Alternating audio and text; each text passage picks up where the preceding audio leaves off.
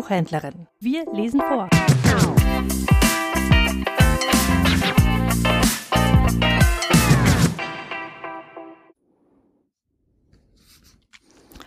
Advent, Samstag, 23.12.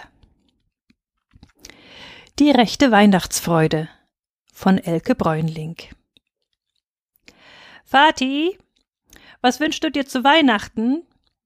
Seit Tagen verfolgen wir Vater mit dieser Frage, denn wir wollten ihm gerne etwas Besonderes schenken. Etwas, was ihn immer an uns erinnerte. Und ganz wichtig, es durfte nichts kosten. Unser Taschengeld war nämlich längst alle. Außerdem sagt Vati, etwas Selbstgemachtes sei viel schöner. Über unsere Basteleien hat er sich ja auch immer mächtig gefreut, doch nach Weihnachten landeten sie in einer dunklen Ecke im Schlamperschrank, wo alles Überflüssige aufbewahrt wurde.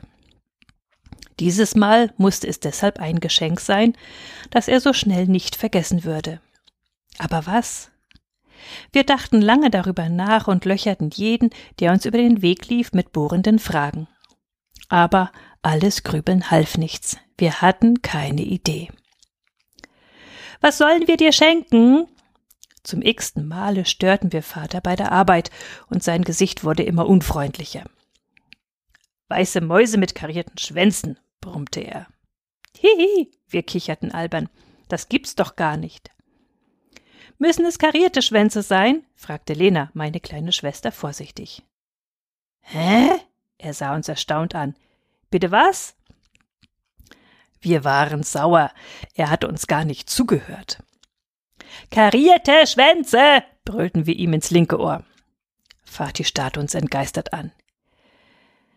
Ihr wollt mich wohl zum Narren halten, stöhnte er. Raus jetzt! Doch wir ließen nicht locker. Schließlich rückte Weihnachten immer näher. Du musst nur sagen, was du dir wünschst, dann lassen wir dich arbeiten. Schenkt mir zwei ganz liebe, brave Mädchen, die mir nicht dauernd auf die Nerven gehen, knurrte Vater. Zwei liebe, brave Mädchen? Lena war empört. Aber du hast doch uns, sagte sie und zupfte ihn am Ärmel. Wozu brauchst du noch zwei Mädchen? Vater, der schon wieder in seine Arbeit vertieft war, sprang auf und brüllte. Es würde mich unglaublich freuen, wenn ihr auf der Stelle verschwindet.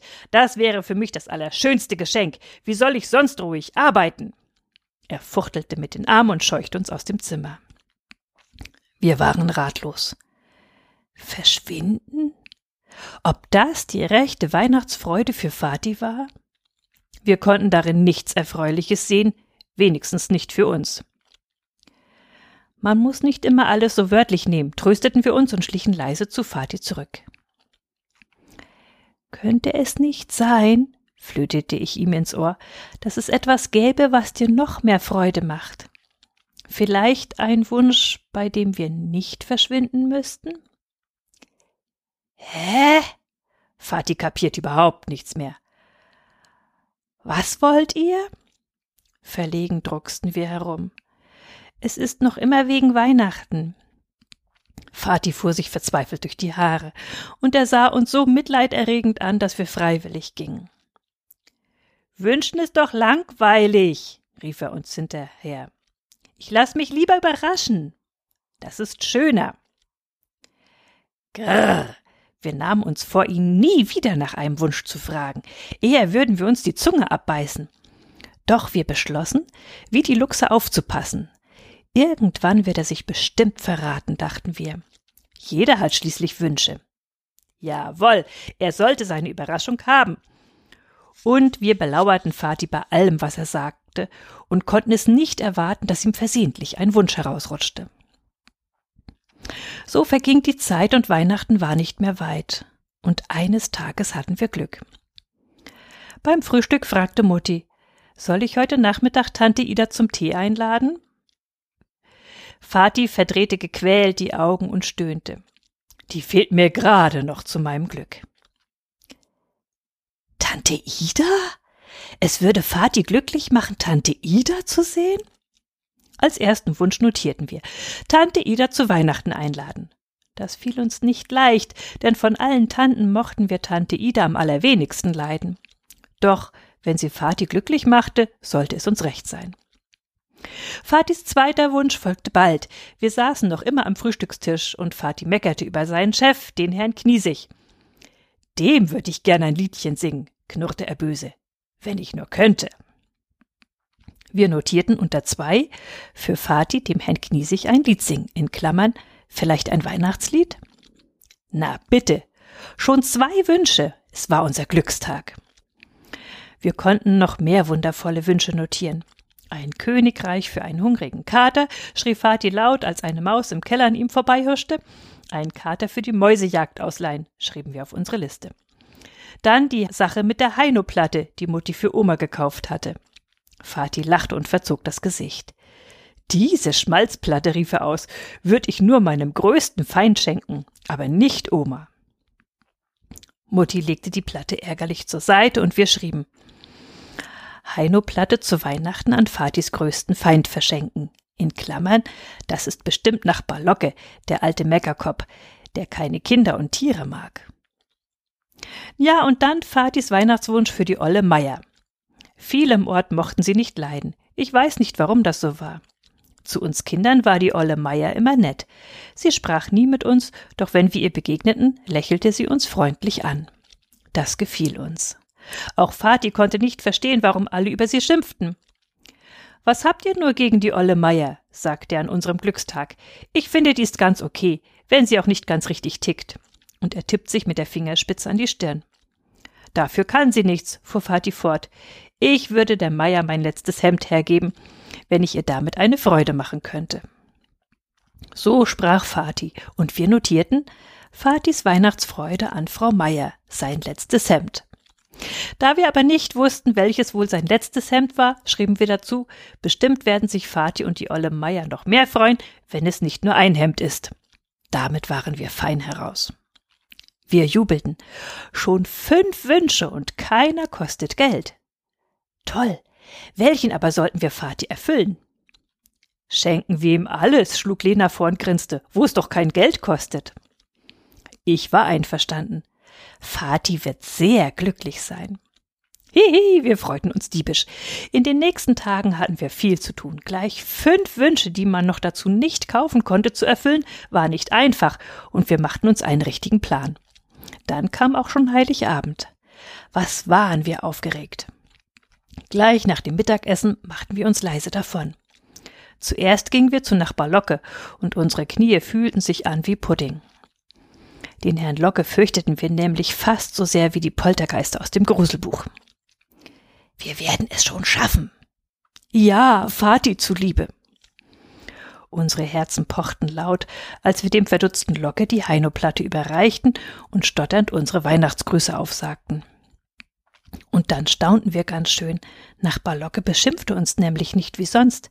Er sah uns nur ganz komisch an, und mir war, als hätte er auch ein bisschen gestottert. Das ist, das ist, sagte er ein um das andere Mal. Mehr hörten wir nicht, denn wir rasten wie der Blitz davon, aber merkwürdig war es trotzdem. Auch unser Besuch bei der Ollen Meier verlief anders als geplant. Wir wollten nur unser Paket mit Fatis Hemden abgeben und frohe Weihnachten wünschen. Die Meier aber machte uns einen Strich durch die Rechnung. Zuerst lächelte sie uns wie immer freundlich an, doch dann purzelten die Worte wie ein Wasserfall aus ihrem Mund. Danke, danke, danke schön. Ach, wie mich das freut. Was für eine nette Überraschung. Ich danke euch. Ach, ist das schön.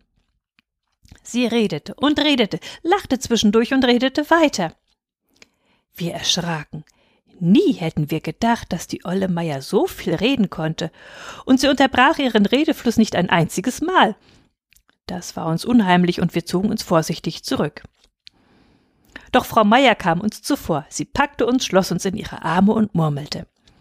Was seid ihr für liebe, nette Mädchen? Denkt an einem Tag wie heute an eine olle Frau wie mich. Das ist lieb von euch. So lieb. Und dicke Tränen kullerten über ihr faltiges Gesicht.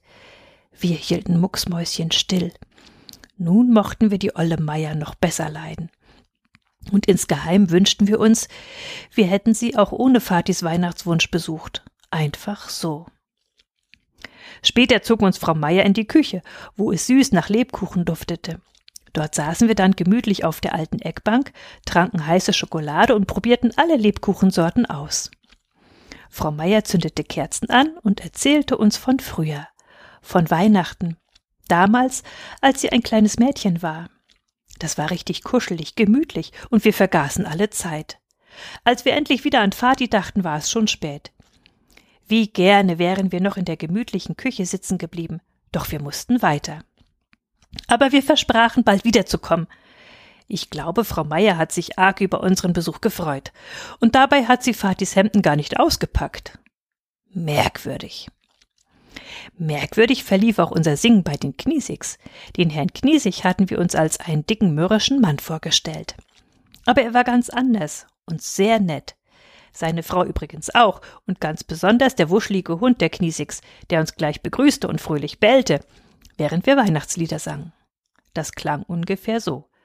Leise, wau, wau, rieselt der Wau, Schnee, Wauf, wuff. Es machte großen Spaß. Ja, und zum Schluss mussten die Kniegseg sogar ein bisschen weinen, weil sie sich so freuten. Noch nie haben Kinder für uns gesungen, sagte Frau Kniesig und umarmte uns. Und Herr Kniesig rief ein um das andere Mal. Dankeschön, danke, vielen, vielen Dank. Dann wollten die beiden uns noch zu einem Stück Kuchen einladen, aber wir waren schon so satt, wir hatten auch keine Zeit mehr.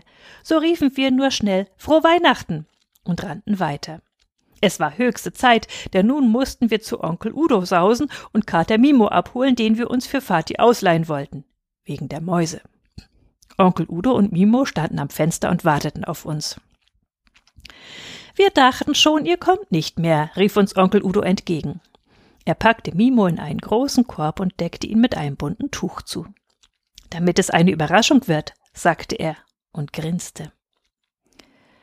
Das war merkwürdig, denn immer wenn Onkel Udo grinste, passiert etwas Schreckliches. Onkel Udo ist nämlich Fatis kleiner Bruder, und es macht ihm immer Spaß, Fati zu ärgern, auch heute noch, wo er doch längst erwachsen ist. Dann feiert mal schön, rief Onkel Udo uns lachend nach. Wirklich merkwürdig. Wir hätten gerne gewusst, warum er so grinste. Heut war doch Weihnachten. Doch zum Nachdenken blieb keine Zeit. Wir mussten uns sputen, bald nämlich würde Tante Ida mit Dackel Püppi zu Hause eintreffen und wir wollten sie bis zur Bescherung in unserem Zimmer verstecken. Wir rannten so schnell wir konnten und weil wir so eilig hatten, achteten wir nicht auf den Schneematsch, der schmierig auf der Straße lag. So spritzte plitschplatsch ein grauer Matschfleck nach dem anderen auf unsere Festtagsröcke und die neuen weißen Strümpfe. Auweia! Als wir endlich vor unserer Haustür standen, sahen wir aus wie die Räuber, über und über mit Schmutz bespritzt. Eine schöne Bescherung. Aber das war erst der Anfang. Was jetzt noch alles passierte, werde ich bestimmt nie mehr vergessen. Wir wollten uns leise ins Haus schleichen, doch da riss Fatih schon die Tür auf. Im Unterhemd stand er vor uns und sah überhaupt nicht weihnachtlich fröhlich aus. Oh nein, er musterte uns von oben bis unten, atmete tief durch und dann brüllte er los. Wo habt ihr gesteckt? Wisst ihr eigentlich, wie spät es ist? Und überhaupt, wie seht ihr nur aus, ihr Schmutzfinken? Und das zu Weihnachten? Seine Stimme wurde immer lauter. Und was habt ihr mit meinen Hemden angestellt? Im ganzen Haus ist kein einziges Hemd zu finden. Er zerrte wild an seinem Unterhemd. Soll ich vielleicht so Weihnachten feiern? Oh weh. Vati tobte wirklich. Und weil er gar nicht mehr aufhörte, kam Mutti pitschnass aus der Badewanne gerannt, denn sie dachte, es sei etwas passiert. Tropfend, in ein Badetuch gehüllt, Lockenwickler auf dem Kopf und eine hellgrüne Gurkenmaske im Gesicht, stand sie neben Vati und starrte uns an. Doch gerade als sie etwas sagen wollte, hörten wir hinter uns eine meckernde Stimme. Was ist hier los? Feiert man heutzutage so Weihnachten?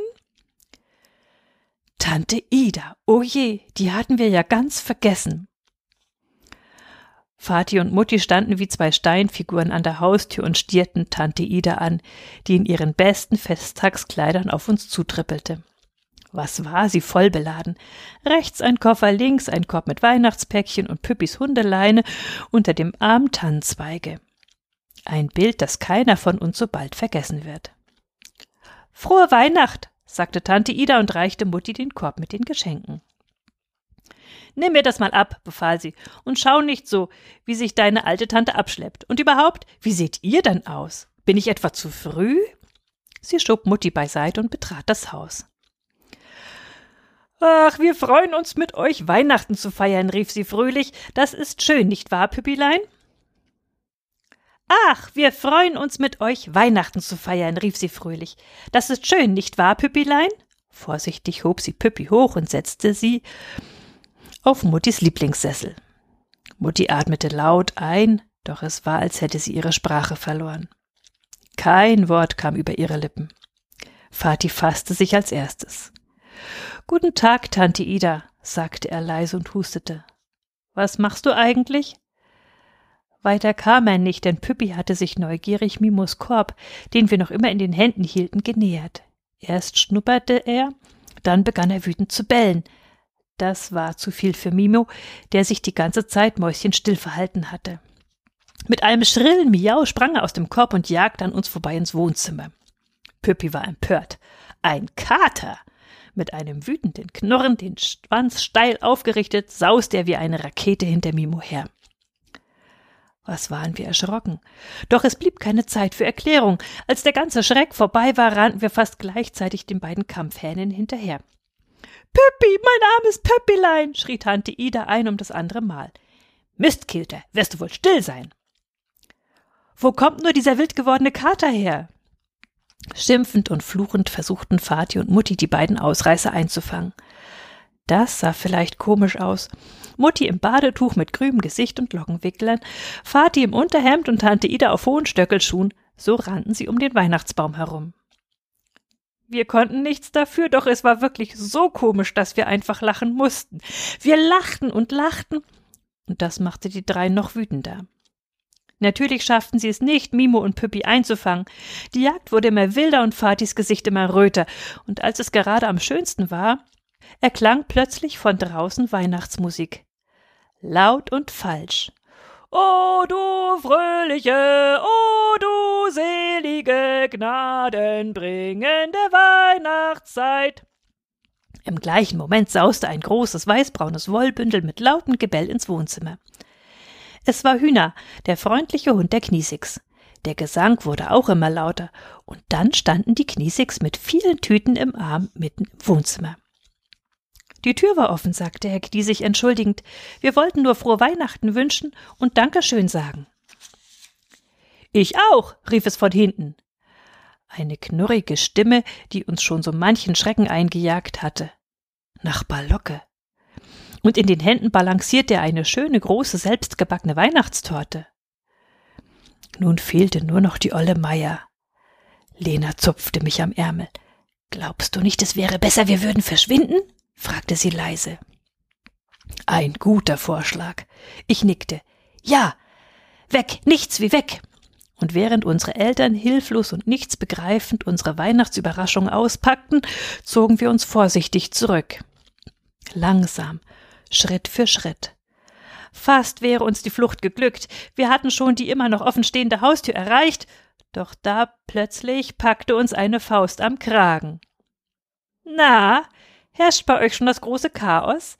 Wie geht's denn dem armen Mimo? Oh, Onkel Udo. Gott sei Dank, nur Onkel Udo. Ich war einfach neugierig, sagte er grinsend, und ich habe etwas mitgebracht. Er ging zur Tür und trug einen Kopfflaschen herein, und hinter ihm stand die olle Meier. Sie hatte ein richtig freundliches Weihnachtsmannlächeln im Gesicht, und sie war beladen mit einem köstlich bunten Esskorb und unserem Hemdenpaket. Auf Weiher! Es wurde dann doch noch ein schönes Weihnachtsfest. Irgendwann hatte Vati den ersten Schreck überwunden. Dann dauerte es auch nicht mehr lange und alle hatten sich beruhigt. Vieles wurde gesagt, erklärt und belächelt. Zum Schluss rief Mutti, und nun feiern wir Weihnachten. Gemeinsam. Da freuten sich alle, denn eigentlich fand es jeder schöner, mit uns zu feiern, als an diesem Tag allein zu sein. Und wer hätte das vorher gedacht? Alle verstanden sich ganz prima. Es war ein Weihnachtsfest, das keiner von uns jemals vergessen würde. Lustig, fröhlich, feierlich, und sehr weihnachtlich. und am allerwenigsten würde Vati unsere fünf Geschenke, die kein Geld gekostet hatten, jemals irgendwo in eine Ecke im Schramperschlank vergraben.